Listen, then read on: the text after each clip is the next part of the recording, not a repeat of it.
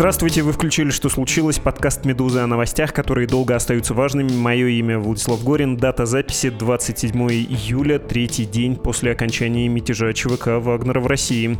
Вечером 26 июня в своем телеобращении, как бы венчающим кризис, Путин сказал про единство всего общества перед этой смутой. Вот фрагмент из его выступления. Была проявлена высочайшая консолидация общества, исполнительной и законодательной власти на всех уровнях твердую, однозначную позицию поддержки конституционного порядка заняли общественные организации, религиозные конфессии, ведущие политические партии. Фактически все российское общество. В тот же день, но чуть раньше, свое слово об этом же, об обществе и о степени поддержки своих действий сказал Евгений Пригожин, основатель ЧВК Вагнера, лидер мятежа. И когда 23-24 июня мы шли мимо российских городов, то мирные жители встречали нас с флагами России и с эмблемами и флагами ЧВК «Вагнер». Они все были счастливы, когда мы приходили и когда проходили мимо. Многие из них до сих пор пишут слова поддержки, а некоторые разочарованы в том, что мы остановились, потому что в марше справедливости Кроме нашей борьбы за существование, они видели поддержку борьбы с бюрократией и другими недугами, которые сегодня имеются в нашей стране. Как вы сами слышите, и Путин, и Пригожин безапелляционно утверждают, что симпатии большинства именно на их стороне. В этом эпизоде подкаста поговорим о реакции людей в России на произошедшее и об антиэлитном запросе, который явно был виден в те сутки, что длился мятеж. А прежде чем мы начнем, небольшое напоминание. Когда пригожинские силы взяли Ростов-на-Дону, а потом двинулись на Москву, быстрее и вернее всех, вам об этом рассказали не государственные медиа и не стримы пропагандистов, не их телеграм-каналы, некоторые из путинских голосов вообще умолкли на пару суток. Картину происходящего вам поставляли независимые медиа, а также те полуавтономные, окологосударственные СМИ в России, которые вынуждены конкурировать с независимыми изданиями. Если бы таких независимых изданий не было, в том числе «Медузы», сколько-то ясно и быстро о происходящем узнать было бы неоткуда. Если вы всегда в дни кризисов и между ними хотите получать информацию, подпишитесь на «Медузу» в доступных вам соцсетях, включая Telegram. И самое важное, установите приложение «Медузы». А если оно у вас уже установлено, обновите его. Оно умеет обходить блокировки и помогает читать то, что вы хотите, даже сейчас, когда власть в России вводит все больше технических ограничений на доступ к независимой информации. Важно было об этом упомянуть, а сейчас к выпуску выпуску.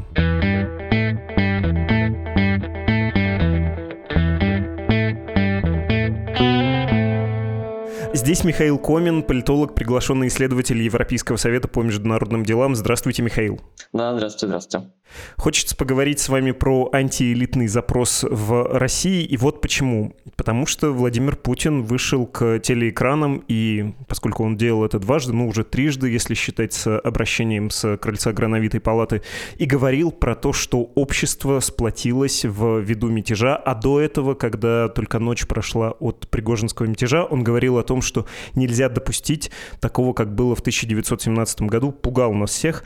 Одновременно Евгений Пригожин и его такой визави, да, вот в этом кризисе, тоже говорил о том, что народ-то поддерживает стремление к справедливости. Он много раз повторял слово «справедливость», и, в общем-то, можно было видеть, как люди в Ростове, например, подходили к наемникам и, в общем-то, братались с ними, приветствовали их. А когда Пригожин оттуда уезжал, и наемники выводили свои силы из города, так это вообще был просто какой-то праздник, э, не знаю, непослушания или просто карнавала вот такого несогласия с властью, потому что люди как будто будто бы выдохнули, поняли, что это все понарошку, стрелять не будут, что гражданская война отменяется, но вот эта фига в кармане, ее очень хотелось показать. Лично у меня были такие эмоции, и есть э, желание пощупать, что ли, этот антиэлитный запрос, потому что, еще раз могу это сказать, свидетельства его очевидны в виду мятежа, но социологией там все не очень хорошо, поэтому мы попробуем как-то, может быть, накидать контуры. Хотя сперва, наверное, я должен вас спросить, а вы-то вообще увидели нечто подобное? Увидели от отклик на слова Пригожина, направленные против истеблишмента. Есть тема для нашего разговора, или мы поздоровались и должны сейчас попрощаться и разойтись?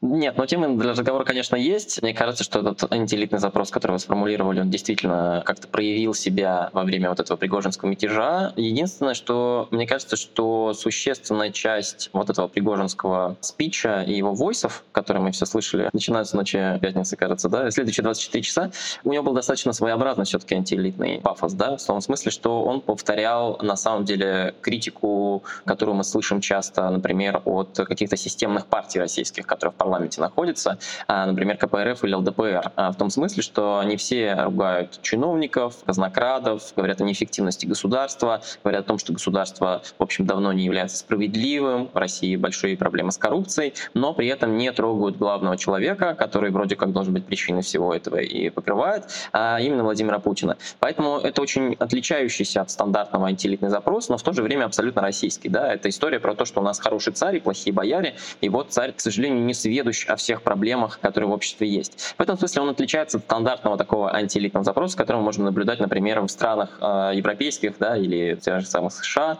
когда ультраправые политики, они критикуют всю элиту, которую, собственно, они видят. Они видят прежде всего элиту, которая входит в правящую партию да, или в правительство, в коалицию, они критикуют их. Вот на этом построена, собственно, была и последняя кампания Ле Пен, и на этом, как это ни странно, построена большая часть политической карьеры Виктора Орбана до того, как он начал туда добавлять еще националистический оттенок. Ну и другие, например, итальянские правые точно так же себя ведут, да и датские правые или шведские правые, которые сейчас тоже усиливались в последние годы. Это тоже вот этот антиэлитный дискурс. В России он, видите, немножечко иначе преломлен. Он преломлен без критики главного персоналистского лидера, что, конечно, в этом смысле дает людям гарантию, что вот это присоединение к антиэлитному дискурсу, оно будет безопасным. И мне кажется, ровно это мы и видели. Мы видели, на самом деле, достаточно робкое все-таки приветствие Вагнеров в начале субботы, да, когда они только вошли в Ростов.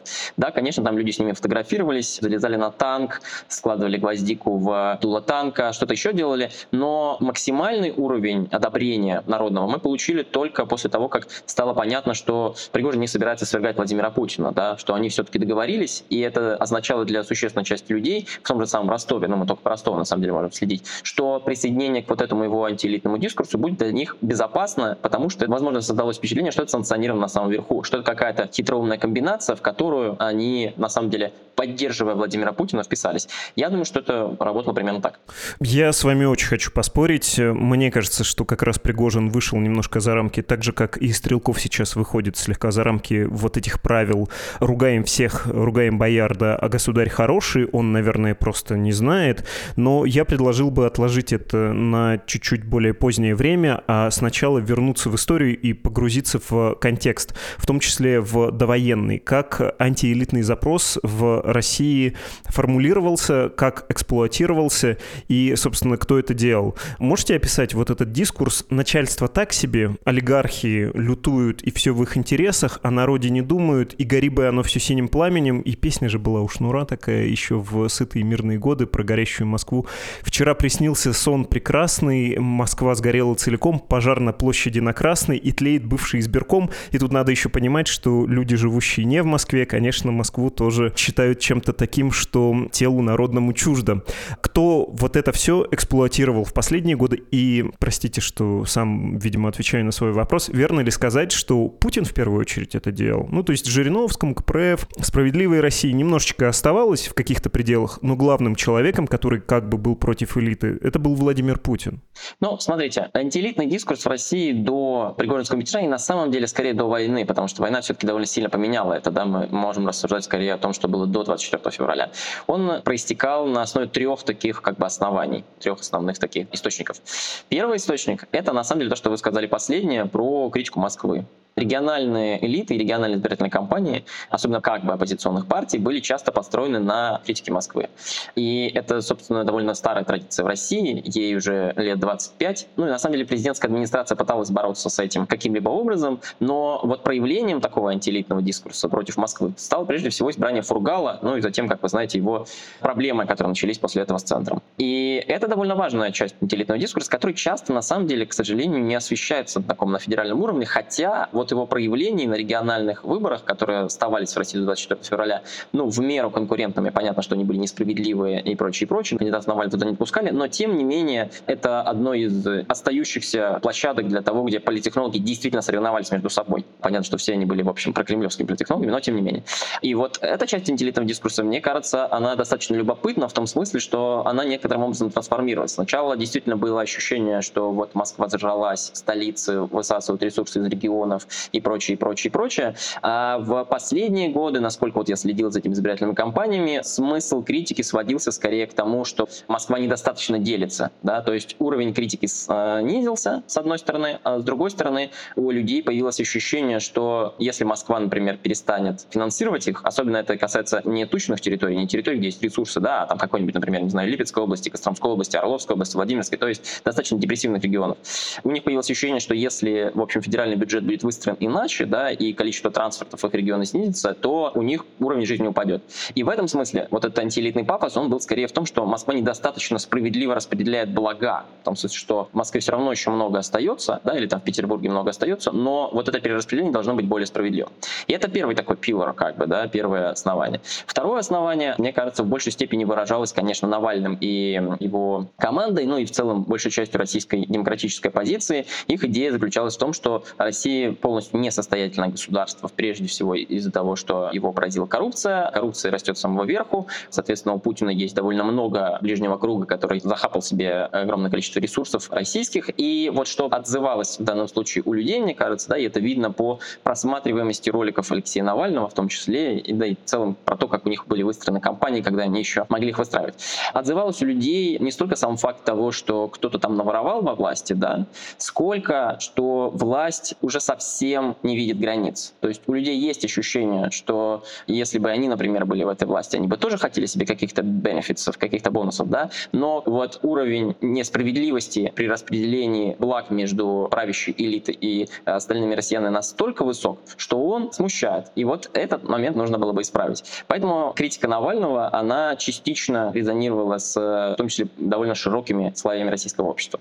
И третий запрос такой, третье основание вот этого антиэлитного пафоса, оно связано с тем, что, собственно, продуцировали системные партии, да, ЛДПР, КПРФ, Справедливая Россия. Их идея как раз заключалась в том, что Россия идет, конечно, по верному пути, она в окружении врагов, но вот Единая Россия и в целом большой такой чиновничий аппарат, за исключением Владимира Путина и, может быть, за исключением каких-то там действительно уважаемых людей, как, например, там Сергей Шойгу или министра Лаврова, да, они в меньшей степени их критикуют на самом деле, если посмотреть, они действуют неправильно, да, в первую очередь. Этой критики было много, конечно, во время того, когда премьер-министром был Дмитрий Медведев, просто системная партия ни во что его не ставили. Критики поубавилось на самом деле, когда премьер-министром стал Михаил Мишустин, ну и в целом эффективность российского правительства выросла, тут сложно спорить. И, конечно, во время, например, коронавируса интересно, как вели себя эти партии, пытаясь эксплуатировать вот этот вот дискурс, да, они вели себя следующим образом. Они как бы говорили, что да, спасибо, что правительство раздает вертолетные деньги, так называемые, но как бы эта раздача недостаточно или она недостаточно хорошо урегулирована. В том смысле, что они достаются не тем, кому бы они должны доставаться. Вот в этом смысле критика последних, наверное, месяцев до войны правительства от КПРФ и «Справедливой России» тоже некоторым образом смягчилась. И в этом смысле критика Пригожиным Министерства обороны и на самом деле всего разворовавшегося чиновничества, она сильно резонировала, потому что мы долгое время видели снижение этого антилитного пафоса, антилитного дискурса, который используется разными игроками. Ну, за исключением Навального. Навального просто, по сути своей, в общем, посадили, заткнули, и стало понятно, что дискурс совсем маргинальный. И Пригожин, которому было позволено, по сути своей, последние месяцы критиковать режим справа со стороны более патриотических позиций, он поэтому и получил, мне кажется, настолько большой уровень поддержки. Да, рейтинг его вырос. Э, про Владимира Путина давайте еще немножко поговорим, потому что, мне кажется, это тоже антиэлитный пафос. Поураганили в 90-е. Есть олигархи, есть нерадивые чиновники, а ко мне вы можете прийти за справедливостью. Говорит он как бы народу, причем обращается и общается с народом напрямую, минуя все другие институты. То есть это довольно унизительно выглядит, но на какой-нибудь большой пресс-конференции региональные журналисты показывают какие-нибудь э, творчески оформленные таблички. Владимир Владимирович Владимирович, спросите меня, я вам расскажу про какую-нибудь дорогу. Ну, то есть он тоже как бы вне этой системы, и, по-моему, он долгое время это эксплуатировал и продолжает, несмотря на то, что эрозия этого образа происходит. Тем не менее, у него есть изрядное количество избирателей, которые в это верят, и тоже можно всячески оговариваться, что это не конкурентная система, и избиратели мы пишем в кавычках, но, тем не менее, факт есть факт. Можете рассказать, как он это использовал и продолжает использовать? Да, смотрите, здесь есть два важных термина, которые политическая наука предлагает для того, чтобы осмыслить происходящее, которое вы описали. Первый термин называется пример президентская система. У нас, собственно, политическая система выстроена так, что Путин фактически, с одной стороны, во все может вмешиваться, да, у него на все есть полномочия, с другой стороны, ни за что не отвечает. У нас есть э, фигура мальчика для битья, это, прежде всего, премьер-министр, глава правительства, на которого могут сыпаться все шишки. И, в общем, все проблемы, которые есть в экономике, в социальной сфере, в здравоохранении, они прежде всего адресуются правительству, потому что правительство реализует эти политики. Президент в Российской Федерации, вот в такой системе, да, он человек, который отвечает за стратегическое видение, за внешнюю политику, за национальную безопасность, вот за все эти вопросы. В этом смысле, конечно, Путину легко на пресс-конференциях было критиковать министров или губернаторов, да, потому что фактически, несмотря на то, что, ну, как минимум, участвует в их до некоторого времени назначения, а потом, соответственно, в одобрении их на то, что они пошли на выборы, губернаторов я имею в виду, но по большому счету ему было позволено, и у него получалось получалось это делать, да, ему отстраняться от региональной элиты и вот от федеральной элиты в лице, прежде всего, правительства в тех проблемах, которые, собственно, российское население видело. Так устроена политическая система в России, но не только в России, это в целом просто такая характеристика многих авторитарных систем, которые приводят к появлению персоналистского лидера. А второй термин, который она предлагает здесь, э, значит, уже отечественная политическая наука, правда, она не очень существует, но, в общем, она предлагает нам этот термин, это называется путинское большинство. Его давно придумали, он как бы на самом деле пришел к нам от политтехнологов, которые близки к Кремлю, но по большому счету он пытается описать некоторую молчаливую, поддерживающую власть сегменты общества, которые при этом достаточно разрознены, в том смысле, что они являются представителями разных социальных страт, разных социальных слоев. И Путин может обращаться к ним напрямую, потому что он выразитель некоторого тайного народного чаяния. То есть человек, может быть, и не знает, что он хотел бы, чтобы там, Россию уважали в мире, но вот Путин, формулируя это, обращается вот к этому тайному желанию существенной части населения Российской Федерации и тем самым набирать себе политические очки. В этом смысле у Путина не было, кстати, никакого антиэлитного пафоса. Да? Это часть его политического имиджа, это, с одной стороны, его изобретение, а с другой стороны, ну, как бы нет ни одного человека, который бы на этом поприще мог с ним конкурировать. Он последовательно всех их зачищал. И вот эта часть, как мне кажется, ну, поскольку она не конкурентна, да, она в меньшей степени играла свою роль в какой-то критике и поддержании вот этого ощущения «хороший царь, плохие бояре. Это скорее было то, чем Путин объяснял, почему он все время занят, вот почему он все время опаздывает, да, или почему он не знает про какие-то происходящие в каком-нибудь регионе проблемы, или даже не в регионе, а в отрасли. Потому что он занят великими вещами, действительно. Он не позволяет врагам растащить Россию. Или какие-то подобные, в общем, объяснения возникали в голове у обычного российского жителя. Давайте попробуем, как я уже говорил, нащупать, вот как э, те самые мудрецы в темной комнате трогали слона, да, и пытались понять, что это, насколько велик этот запрос. Я, наверное, плохо смотрел, но я вдруг осознал, что опросы, сколько-то связанные с этой темой, давно не проводились. Ну, например, в 2020 году было про отношение россиян к олигархам. 40% опрошенных сказали, что Путин отстаивает их интересы. Или, например, опрос про Сталина в 2019 году был последний. Еще раз повторюсь, может, я плохо смотрел, но это последнее, что я обнаружил. Сталин маркирует как фигура антиэлитный запрос. Да, Сталина на вас нет, вас бы при Сталине расстреляли. 60% россиян оценили роль Сталина позитивно. Про выборы последние в Государственную Думу я ничего не стал бы говорить, и про показатели там ЛДПР, КПРФ и прочее, они, мне кажется, нерелевантны. Но вот эти опросы, которые я упомянул, они до тех пор, пока проводились, в динамике показывали вообще рост этого запроса. Да, Сталин становился все более позитивной фигурой, олигархи были все более крупным злом, да, которому в том числе был и господин Путин подвержен. Ну вот недавний на днях есть опрос про тайное правительство, но мне кажется, что это не имеет отношения к теме, хотя, возможно, вы рискнули бы увязать. Вы, когда пытаетесь оценить это явление, на что смотрите? И надо ли смотреть на эти опросы, которые я сейчас упомянул? Да, вам здесь поможет еще одно слово, которое значит, политическая наука и социальная наука предлагают, оно называется слово «ресентимент». Оно очень важное слово для российского в целом политического дискурса. Оно означает, что существенная часть людей чувствует некоторое раздражение и недовольство тем, как российская история складывалась последние годы, ну, последние десятилетия точнее, да, например, 90-е, распадом СССР и прочим и прочим, что, кстати, очень сильно эксплуатирует Владимир Путин и в целом нынешняя президентская администрация, и считает, что России нужно вернуть некоторое былое величие. Собственно, вот компания Трампа Make America Great Again, она была построена тоже на ресентименте. Здесь, в общем, это тоже не чисто российское изобретение. Тем не менее, Путин его эксплуатирует довольно давно. И я бы обращал внимание даже не столько на опросы, может быть, которые связаны с фигурой Сталина, потому что ну, это более сложное отношение все-таки населения к Сталину, как мне представляется. Я не занимался этой темой пристально, но мне кажется, что там просто много вмешивающихся факторов, кроме железной руки и вот этого величия после победы во Второй мировой войне, когда нас всех уважали. Да? Мне кажется, что более показательным здесь является отношение к странам Запада, да, потому что ресентимент — это то, что должно отражаться на, прежде всего, вот этом отношении к каким-то другим, да. Ресентимент, он построен на том, что вот есть некоторые осознаваемая себя сущность, да, у человека перед глазами, но при этом есть еще и вот это вот другое, от которого он отталкивается. И вот этот другой для россиян во многом это, собственно, Америка и Европейский Союз, в меньшей степени Европейский Союз, в большей степени Америка. И мы видим, что этот ресентимент последние годы очень сильно рос. В том смысле, что отношение к Соединенным Штатам Америки достигало самых больших отрицательных отметок за последние десятилетия. И вот вот этот вот показатель, мне кажется, более точным для фиксации того запроса на этот э, ресентимент, на антиэлитный дискурс, запрос на это величие, который есть в российском обществе.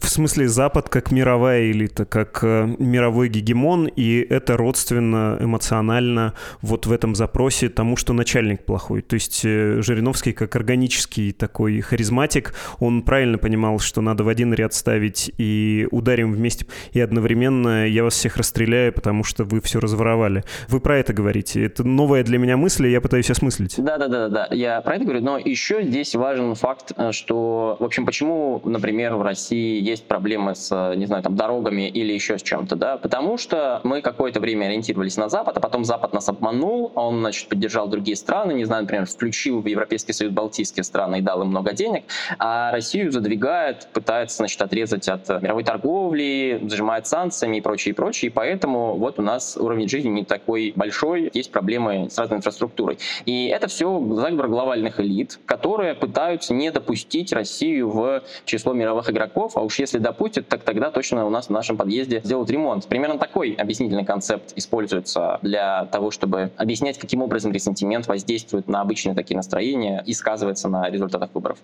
Крым в этом смысле был утолением этого голода или он только его раздразнил? Ну, то есть получили Крым, а лампочка в подъезде так и не загорелась. Получили Крым, и нас наказали за это просто. Вот так это работало. В том смысле, что ну, Путин сделал какое-то суперрешительное действие, бросил вызов этим глобальным западным элитам, при этом нас засанкционировали, стали зажимать, Россия стала, в общем, как бы изгоем в каком-то смысле, в каких-то частях общества, и поэтому мы должны сплотиться и сражаться для того, чтобы нас всех не растащили куда-то. В этом смысле Крым, конечно, был каким-то пиком вот этого проявления ресентимента, но после пика просто этот ресентимент скорее продолжил дальше расти, чем уменьшился. Понятно. Вы сказали, меня зацепило про то, что предлагает Навальный. Это маргинально для большей части общества. Вот эти его расследования, расколдовывание власти, да, которое вообще-то произошло, что они там все лицемеры, живут феноменально, кричаще богато, непредставимо для большинства граждан России, что их родня непатриотично живет за границей, что у них какие-то вообще другие, настолько отличные от нас интересы, никак не связанные с тем, что говорится официально. Мне кажется, что это было довольно сильное решение, и как апогея расследование про Медведева, а потом э, второй пик про дворец Путина. А почему, на ваш взгляд, это не затронуло большое количество людей, и почему они в какой-то момент сказали, ну да, ну дворец у Путина, а разве ему не положено? Это вот эффект привыкания из-за того, что все возмутились, но ничего не случилось, или вы как-то по-другому это трактуете? Ну, выход фильма про Медведева действительно породил одну из самых больших протестных волн в России, которые, наверное, были после Болотной. Да?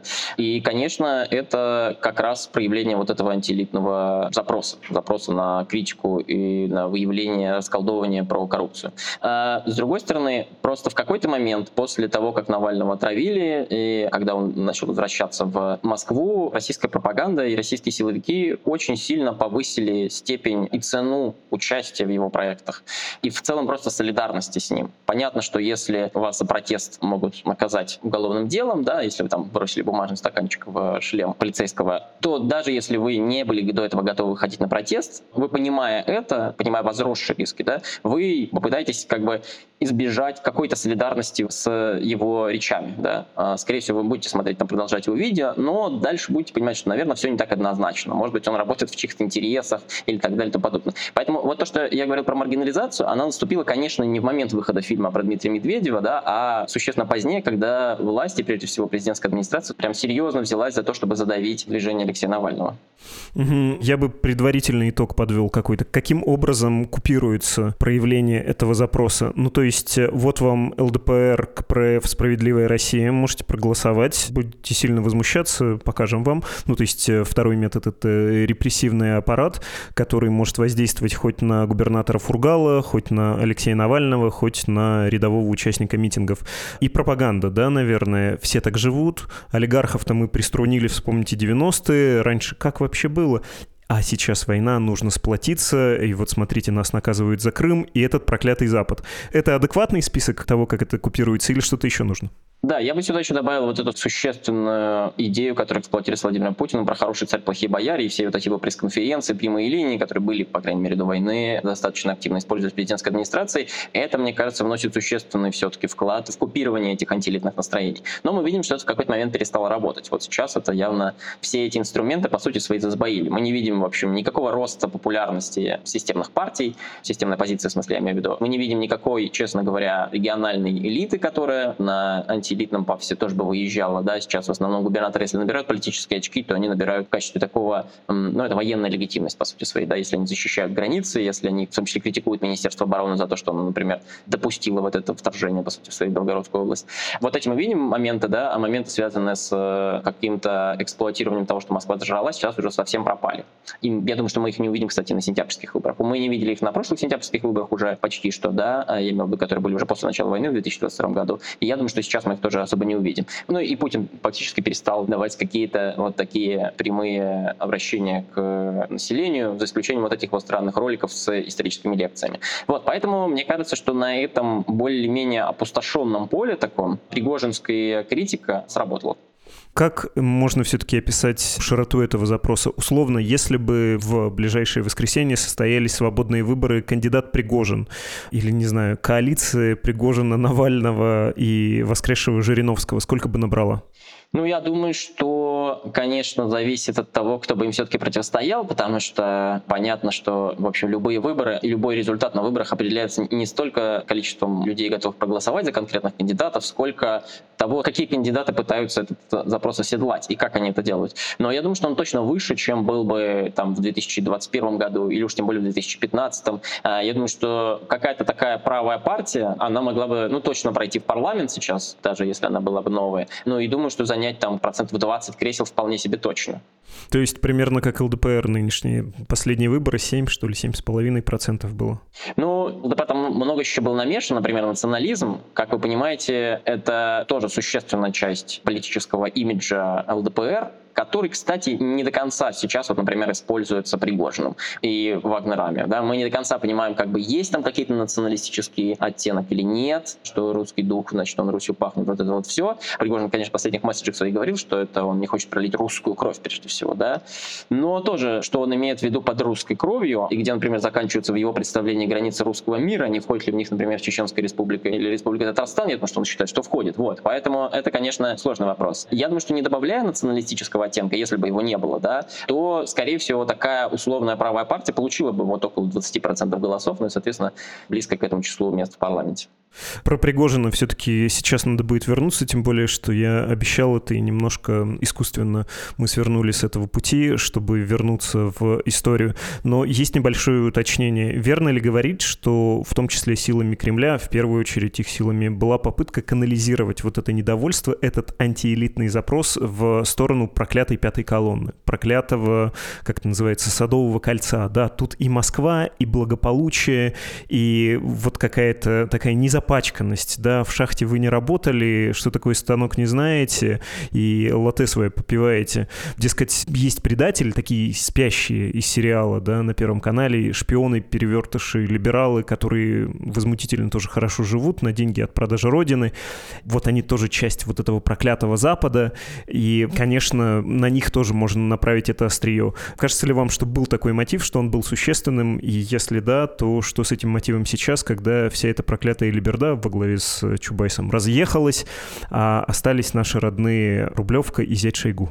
Слушай, ну мне кажется, что все-таки последнее время, какие-то последние несколько лет, вот эта вот э, история про пятую колонну, она в меньшей степени была, честно говоря, политической технологией, которая направлена на оседлание этого антилицного пафоса, да, сколько способом просто расправиться с оппозицией. В том смысле, что если вам нужно было как-то оппозицию чернить, как-то ее обвинить, в общем, вам нужно топливо для пропаганды, да, для того, чтобы что-то обсуждать постоянно в телеканалах, связано с Алексеем Навальным, с Ильей Ильяшиным, с кем угодно, в общем, кого не возьми, сейчас демократическую позицию, все так или иначе были представители этой пятой колонны. И это способ просто их был критиковать на понятном языке. Он в меньшей степени, мне кажется, был связан с тем, чтобы продемонстрировать, что Алексей Навальный классно живет или жирует, и там что-то такое у него, в общем, происходит. Конечно, были эти попытки, если вы помните, например, когда ему брызнули в глаза какой-то отравляющей зеленой жидкостью, я не помню. Зеленка, по-моему, была просто. А, или зеленка просто, да. Пропаганда пыталась объяснить, что вот его так легко приняли в европейской клинике и выдали визу, и чуть ли не частным бортом доставили до этой клиники, чтобы ему спасти глаз. Это как бы означает, что вот он входит в эту глобальную западную элиту. Но как-то это вроде сильно не сработало, да, и это, по-моему, вот один из таких эпизодов, который мне сейчас приходит в голову. Их, в общем, не было много, это значит. Я помню сюжет, когда ему в упрек вменяли, что он Амара ел. А, да, точно, был такой сюжет, вы правы. Но это совсем, видите, мелочи. Все-таки основная линия критики Навального и любой другой демократической позиции это в том, что они раскачивают лодку в интересах как бы Запада. Не в том смысле, что они принадлежат к этой глобальной компрадорской элите. Да, такого все-таки нет ощущения. Скорее, это вот история в том, что они работают в их интересах. Давайте все-таки, да, вернемся к Пригожину. Вы говорили, простите, немного утрирую ваши слова, что он примерно в том же русле был, что КПРФ и ЛДПР, без критики Путина. Но мне так кажется, что у него как раз было опасное приближение к этой теме, и когда он, не называя фамилию Путина, критиковал политику и в том числе прямо сказал, президент ошибается, если мы там придем и сдадим оружие, это был все-таки прямой вызов, разве что без последнего шажочка, без называния фамилии первого лица и без перехода на личности. То же самое, кстати, делает и Стрелков. Он очень последовательно и очень яростно критикует Путина справа. Ну, то есть, да, воевать — это норм, но просто мы не так воюем, да, мы все предали, продали, и Путин там вот в квадратных скобках можно было бы написать неправ и генералы бездарные, а вот я бы все то же самое делал, но лучше. Мне кажется, что Пригожин был в этом же духе, и поэтому у многих это отозвалось. Поэтому всем показалось, что он так это, в общем, талантливо делает. Что-то на уровне Жириновского, не чита какому-нибудь Слуцкому, нынешнему лидеру ЛДПР, вот прям что-то искреннее, вот такое возмущение как будто там проскакивает, и на струнке он нажимает, задевает их в душах. Вам не кажется, что он как раз перешел эту черту в своей риторике? Мне кажется, что если он и перешел эту черту, то он делал это до бунта непосредственно, до этих войсов, связанных с бунтом. Он это делал скорее случайно, когда вот у нас у всех отозвалась история про дедушку, да, что значит дедушка не соображает ничего. Это, конечно, у Пригожина никаким образом не мог быть Путин. Да? Вот это наш wishful thinking, что мы думали, что это связано как-то с президентом. Конечно, речь шла тогда о Герасимове в большей степени, в меньшей степени о Шойгу. Вот. Но мне кажется, что, конечно, когда второй раз на это у Пригожина зашла речь, а именно в его войсе в ответ как бы на обращение президента после начала мятежа, сам Пригожин был немножко шокирован. В том смысле, что его основная цель его похода все-таки была донести до Путина, что ЧВК зажимают и с ними нужно считаться, а тут Путин как бы полностью стал на сторону Минобороны, и Пригожин не знал, что с этим делать. Он аккуратно сказал, что Путин ошибается, что не предатель. Это все-таки был достаточно, на самом деле, даже про путинский все-таки войс. Да, мы увидели в нем запрос на смену власти, но я бы его там не считал. Простите, там что про путинского? Он э, в каждом почти из этих сообщений, плюс видео в пятничном, говорит про все, что делает Путин, крайне критически, а потом еще заявляет, что вот мы шли через города, и люди выходили с э, флагами Вагнера, все нас поддерживали, и никто не был против, и так всех достало это бюрократия и олигархия. Ну а кто эту систему построил, кто ее управляет? И вы вообще в какую сторону идете? Вы идете на Москву вообще-то? Ну, не знаю. Но он не называет Путина. Вот он говорит, что виновны в этом бюрократы и олигархи. И это ровно вот эта модель с хорошим царем, плохими боярами. Тут как бы это все-таки наш wishful thinking, когда мы думаем, что Пригожин всерьез решил критиковать Владимира Путина. Это сложно себе представить.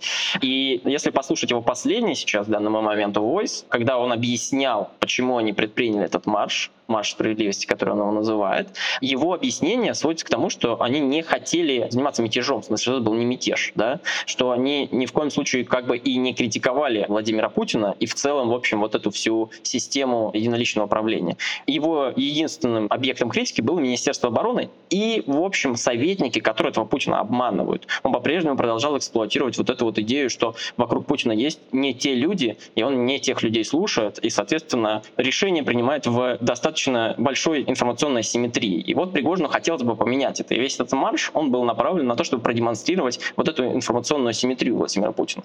Не получилось, видимо, это сделать, поскольку мы видим, что произошло с э, Пригожиным после этого. Но по большому счету этот запрос, он был, мне кажется, не антипутинским. Угу. Еще до того, что надо называть, видимо, мятежом, да, Пригожинским и мятежом ЧВК Вагнера, Евгений Пригожин вел фактически избирательную кампанию или кампанию популяризации собственной персоны, когда его, во-первых, допустили к медийным ресурсам, не стали мешать его собственным э, ресурсам. Кроме того, когда это немножко прикрутили, он даже устроил такое турне по городам России, и он вошел по опросу Рамир в пятерку самых популярных политиков в России. В общем, показался на радарах, что весьма заметно, и динамика тоже была, в общем-то, ошеломительной, удивительной. Может быть, единственное лицо этой войны, что вообще нормально, да, когда на войне появляются какие-то популярные военачальники, которые получил там популярность, э, смогло извлечь вот такой электоральный, что ли, эффект из происходящего по результатам бунта, по результатам всего произошедшего. Как вам кажется, Пригожин его идеи будут пользоваться большей популярностью, у россиян это отзовется или нет, они поверят Владимиру Путину, всем медиа, которые называют его, не называя фамилии, предателем, и скажут, что нет, так нельзя, мы ужаснулись, и нам это не нужно.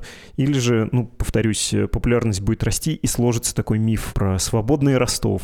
Как это? Девушки ищут э, наемника ЧВК Вагнера, с которым они познакомились в субботу, и пишут в соцсетях, дескать, найдись, ты мне понравился, понравился. Вот это вот все, будет такая легенда или нет, он предатель, и мы про него забудем как про политика? Ну, смотрите, во-первых, что мы видим, как сейчас все-таки реагирует российская пропаганда, которую, на самом деле, это просит делать президентская администрация. Они все-таки подразделяют между собой Пригожина лично и Вагнеров.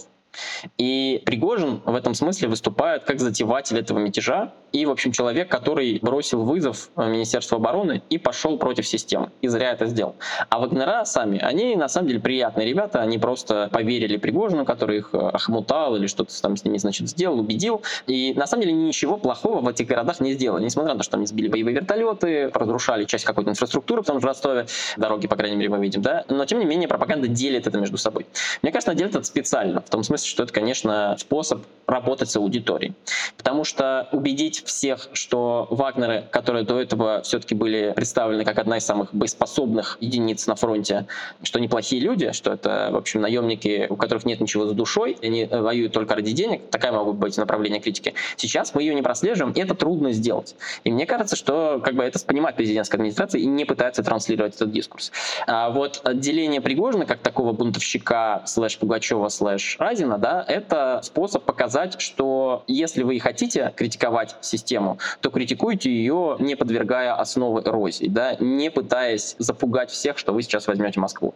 И в этом смысле это такое довольно существенное деление, мне кажется. Что касается самого рейтинга Пригожина, мы видим, что после того, как мятеж прошел, действительно на улицах Ростова и там других городов стали появляться всякие там надписи, что ЧВК мы с тобой, спасибо за справедливость, значит, марш справедливости и прочее, прочее. Просто прям такие теги стали появляться, явно что-то люди пишут. Может, конечно, они как-то были инспирированы Пригожиным его медиа и не только медиа командой, но тем не менее мы видим это в общем проявление. И мне кажется, что вот этот вот рейтинг этой идеи, да, в отрыве от Пригожина, потому что Пригожин оторвут от этой идеи, он не будет ее представлять все-таки, да, он сохранится на этом же уровне. Он не будет падать, наверное, я так думаю, не будет падать. Он не будет расти, по крайней мере, пока у него не появится другая публичная фигура, которая его сможет представлять. И президентская администрация, скорее всего, попробует придумать, кто именно эту идею сможет оседлать, кто как бы будет тем представителем более системным, чем Пригожин, который сможет вот это вот народное чувство желания справедливости и критики справа транслировать и доносить до, вот, например, президента, как и верховного главнокомандующего и персоналистского лидера в России. Кто будет этой фигурой, пока непонятно, но я думаю, что президент администрация пытается придумать, как бы кто это был. Ну, то есть смешать Пригожина с ЧВК и потом приручить в отдельности от Пригожина, но при этом почему не может сформироваться миф, что вот, правдоруб, а он же харизматик, как ни крути,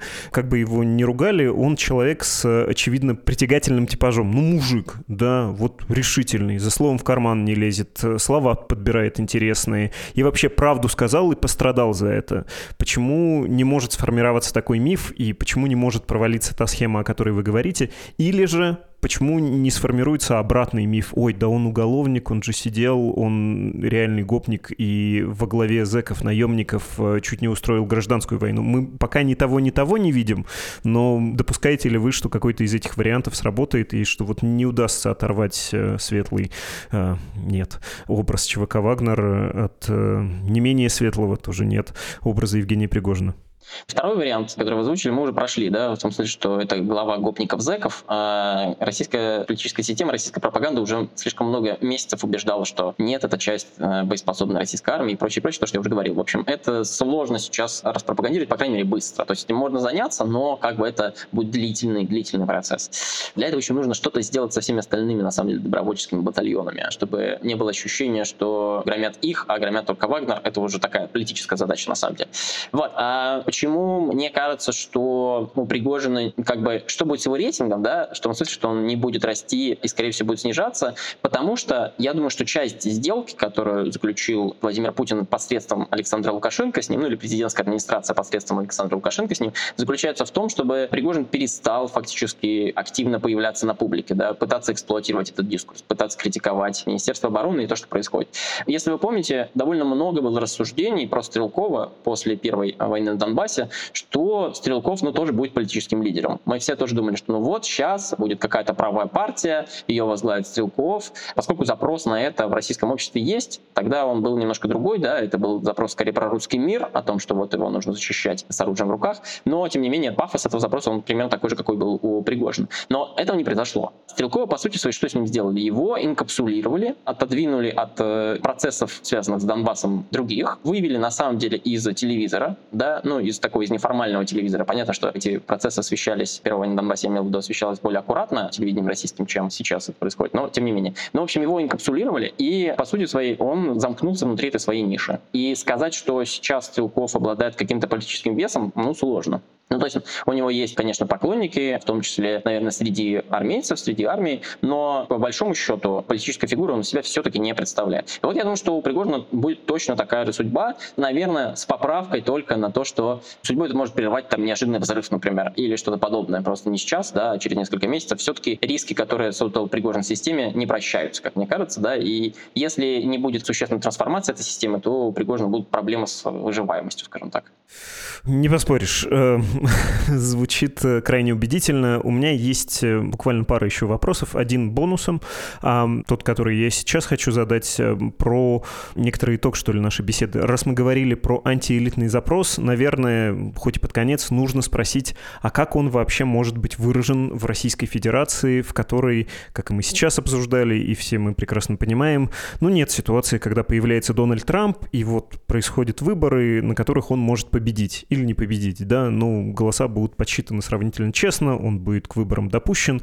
Это какое вообще имеет значение? Ну, бухтит народ и бухтит, пусть все бухтит. Как это выразится? Конечно, никаких электоральных рисков во время войны этот антиэлитный запрос российской системе не несет. Российская система, знаете, подвержена другим общим рискам, для нее основные явно сейчас. Да, выборы не приоритет, это правда. Но проблема заключается в том, что Владимиру Путину, если он хочет продолжать оставаться претендующим на легитимность лидером, нужно продумывать стратегию на 2024 год, когда будут следующие президентские выборы, как вы понимаете. И, насколько я понимаю, президентская администрация уже идет работа над тем, на чем будет строить Путин свой имидж и свою политическую кампанию но не реагировать на этот антиэлитный дискурс внутри этой кампании будет довольно сложно. И я думаю, что просто нас в преддверии новых президентских выборов как раз ожидают какие-нибудь громкие отставки или уголовные дела, когда, собственно, вот система отреагирует и попытается агрегировать вот этот антиэлитный дискурс да, в понятном ей виде. Вот они знают, собственно, два инструмента. Прямое общение президента с народом, что сейчас, честно говоря, чревато. Да? Кажется, что президент не совсем готов к этому и не совсем время да, для этого. Либо, соответственно, обвинить во всех смертных грехах какую-то часть его окружения и сместить их или посадить в тюрьму, или, может, еще что-нибудь похуже делать. Мало ли что изобретут к декабрю этого года в Российской Госдуме. Вот, поэтому я думаю, что это в электоральном смысле будет влиять только на то, каким образом будет выглядеть вот эта политическая кампания Владимира Путина 2024 года если выборы не принесут, но я думаю, что их не принесут. И об этом мы можем говорить только в таких терминах. Как-то еще антиэлитный дискурс сейчас выражен быть вряд ли может, потому что у него и было две формы. Да? Это форма вот этого пригожинского мятежа, человека, который находится как бы над системой или сбоку системы, и поэтому ему дозволительно делать больше. Но второго такого человека внутри российской политической системы сейчас нет. Явно Рамзан Кадыров не может претендовать на эту роль, хотя до этого понятно, что он пытался тоже это делать. И все, как бы другого он пока не может появиться. Непонятно, откуда он ему взяться. И поэтому весь этот антиэлитный дискурс попытается оседлать э, президентская администрация через э, вот эту предвыборную программу Владимира Путина и создание какой-нибудь квази-политической силы, политической партии, которая попробует с этим дискурсом работать и его, знаете, держать под контролем таким. Смелый, смелый прогноз, особенно про отставки. Не помню, что Владимир Путин так делал. Ну, хорошо. Посмотрим. Ничего невозможного нет, даже попытка госпереворота в пятницу вечером бывает э, в этой стране сейчас. А, хорошо, вопрос-бонус обещанный, он точно будет последним. Про мятеж и отношение к Пригожину офицерства я хотел бы вас спросить, потому что вышел текст недавно ваш на Карнеги Политика, он называется «Как кувалда в масло. Кто в российской элите может поддерживать Пригожина?» «Медузе» тоже этот текст вышел под э, менее стучащим заголовком, и этот заголовок следующий. Как же все-таки Пригожину удалось захватить Ростов-на-Дону, а потом приблизиться к Москве на такое близкое расстояние? Э, чем Пригожин идейно близок офицерам? Я довольно подробно об этом пишу в тексте, но по сути своей Пригожин идейно близок офицерам в двух областях. Первая область — это критика Министерства обороны, потому что средний и старший офицерский состав понимает, что наступление и операция в Украине идет совершенно не так, как нужно было, да, и проблемы с командованием очевидны на всех уровнях. И это, конечно, вызывает большое недовольство, но поскольку офицеры, как правило, встроены в вертикаль, да, они должны выполнять приказ и вести какую-то политическую или квазиполитическую деятельность им недозволительно, них не было никакой возможности как-то это выразить. Вот Пригожин был их способом солидаризироваться молчаливо. Да? И мой аргумент основной заключается в том, что вот они пропустили его до Ростова и дальше не особо сопротивлялись наступлению на Москву, ровно потому что они считали, что он действует в общем в рамках каких-то правил и не соглашались с Министерством обороны тоже так же, как это делал Пригожин. Вот. А второе дело, мне кажется, что в самой армии сейчас довольно много людей, которые не до конца были Шойгу и Герасимовым кооптированы, да, они не до конца выстроены в вот ту вертикаль, которой э, многие говорят, что он существует. Вот как оказалось, что эта вертикаль на самом деле на уровне старших офицеров уже, да, на уровне, по сути, своих полковников, она отказывается выполнять приказы, если эти приказы могут быть не выполнены, да, в том смысле, что их можно проигнорировать или попробовать проигнорировать. И это довольно тревожный звоночек для российской административной и в целом, наверное, силовой системы, силовой и армейской верхушки, о том, что вот этот процесс такой эрозии в армии, он достаточно большой. И откуда берется эта группа в армии? Это люди, которые напрямую как бы с Шойгу их начало, по крайней мере, карьеры не связаны. Это люди, которые пришли в армию на существенной позиции, на руководящей позиции во время реформы Сердюкова-Макарова. Макаров-то был такой глава генштаба до Герасимова, который был идеологом основной этой реформы. И действительно, в тот момент времени существенная часть людей, существенная часть офицеров были отправлены в отставку старого образца армии, советского образца еще, да, и тогда вот на новые руководящие позиции бригад в основном, да, руководители бригад пришли новые кадры, которые сейчас доросли до вот этого старшего офицерства. И в этом смысле они не согласны с тем, что, например, Шойгу не продолжил эти реформы, они связывают проблемы нынешней армии с тем, что реформы тогда остановились, даже несмотря на весь этот вот развязанный вокруг этих реформ пафос, связанный с коррупцией, с отставкой Сердюкова и с другими всякими проблемами. Спасибо огромное, Михаил. Про антиэлитные запросы в обществе мы с вами поговорили, про антиэлитный запрос в армии можно прочитать на «Медузе» и в «Карнеги Политика». Еще раз спасибо большое. Спасибо, Влад. Это был Михаил Комин, политолог, приглашенный исследователь Европейского совета по международным делам.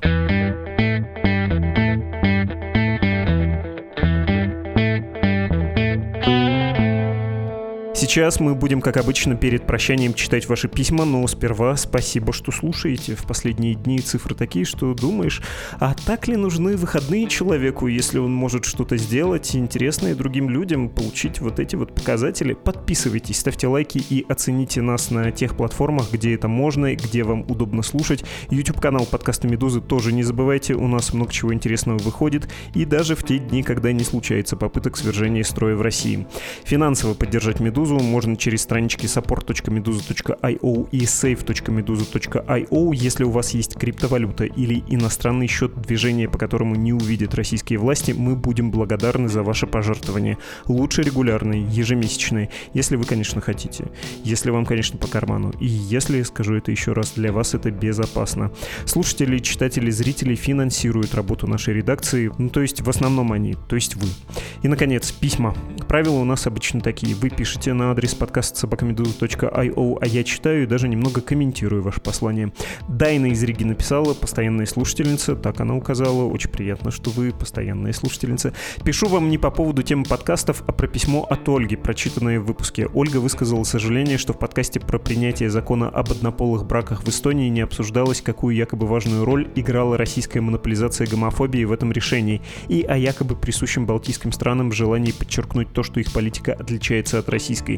Хотела бы отметить, что это пример колониального мышления, которое, к сожалению, до сих пор присутствует даже среди прогрессивных россиян, которые против войны и путинского режима. Другие примеры похожего фрейминга — дискуссия о снесении советских памятников в странах Балтии без контекста оккупации, критика ограничения виз для россиян после вторжения российских войск в Украину, а также почти автоматическое использование русского языка при первом общении с гражданами балтийских стран. Таким образом, все еще предполагается более 30 лет после восстановления независимости балтийских стран, что решения здесь принимаются с оглядкой на Россию, что Россия продолжает влиять на местные процессы и что сами без этого влияния мы якобы не можем развиваться. Балтийские страны независимые, динамичные демократии с активным гражданским обществом, со своими политическими приоритетами, Россия в политической повестке неизбежно присутствует в контексте безопасности, но не во всех политических дебатах и решениях. Звучит разумно, дорогая Дайна. Надеюсь, что так, не буду с вами спорить, вам виднее.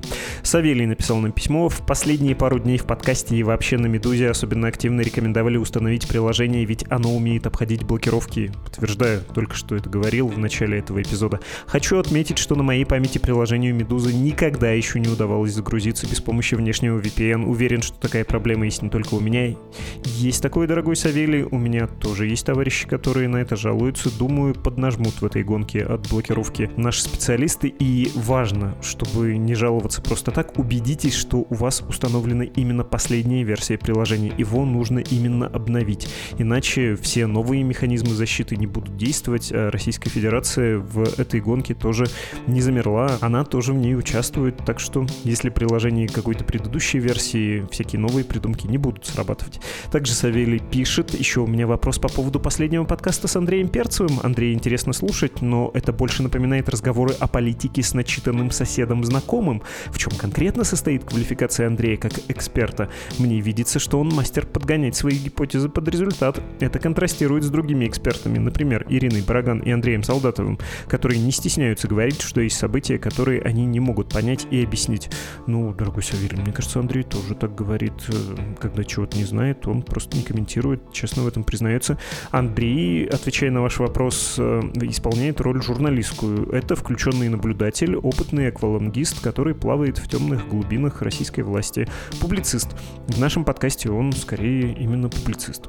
Ну что же, если еще будут вопросы про чьи-то роли, пишите, пожалуйста, подкаст собакамедуза.io, а сейчас пришла пора прощаться. Это был подкаст «Что случилось?» о новостях, которые долго остаются важными. До скорого! thank you